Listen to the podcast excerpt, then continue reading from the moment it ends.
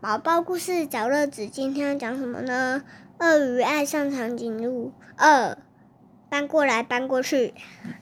作者是达尼拉库洛特，翻译是林燕芬。特别的名字哎。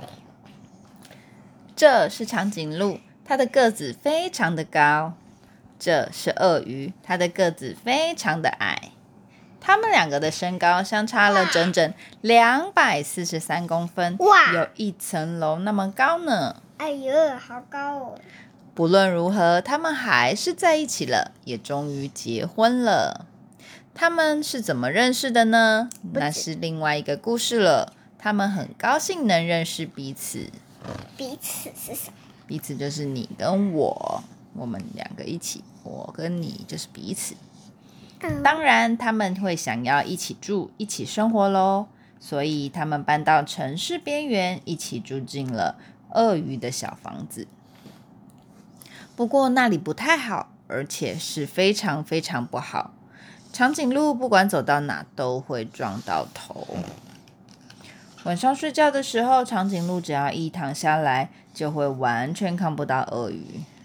当他想要舒服的坐下来的时候，又会发生一件事，又会发生一样的事情。嗯，我看我们还是搬去你家吧。鳄鱼对长颈鹿说：“小房子不太适合你，但是鳄鱼住大房子应该会比较好吧。”就这样，他们搬进了长颈鹿的家。这间大房子在城市的另一边，但是他们住在这间房子也出现了问题。很大很大的问题，鳄鱼要如何在这么高的桌子吃饭呢？它可能需要一张高一点的椅子吧。可是鳄鱼又要怎么样爬上高椅子呢？或者他们也可以改用一张矮桌子，但是矮桌子非常的不适合长颈鹿呢。还是在地板挖个洞，让长颈鹿坐在地下室里，只需要把头伸到地板上来。可是，如果这样的话，长颈鹿会感到害怕，因为怕会有老鼠，所以这个主意也不好。像这种麻烦的问题呀，还有很多哦，像是门把太高了，鳄鱼勾不到；楼梯太陡了，爬上去也很吃力。哎，马马桶也太高大了吧？就连晒衣服都有问题。即便是鳄鱼努力学会了走钢索，还是觉得很不方便呢。就这样，鳄鱼和长颈鹿越来越不开心，不能再这样子继续下去了。他们都说，没有鳄鱼或长颈鹿能受得了。只有一个地方没有问题，那就是躺在床上的时候，他们才会一样高。这时候，他们可以看着彼此的眼睛，送给对方一个最甜美的笑容。此时，他们就像刚认识时一样快乐。忽然，他们想到了解决问题的方法了。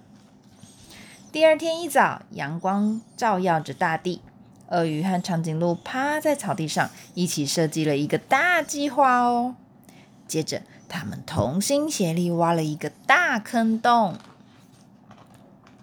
又拿出了木板、树干和玻璃，敲一敲，钻一钻，凿一凿，咕咕咕咕，不，长颈鹿还可以变身溜滑梯，让鳄鱼更顺利的进行工作呢。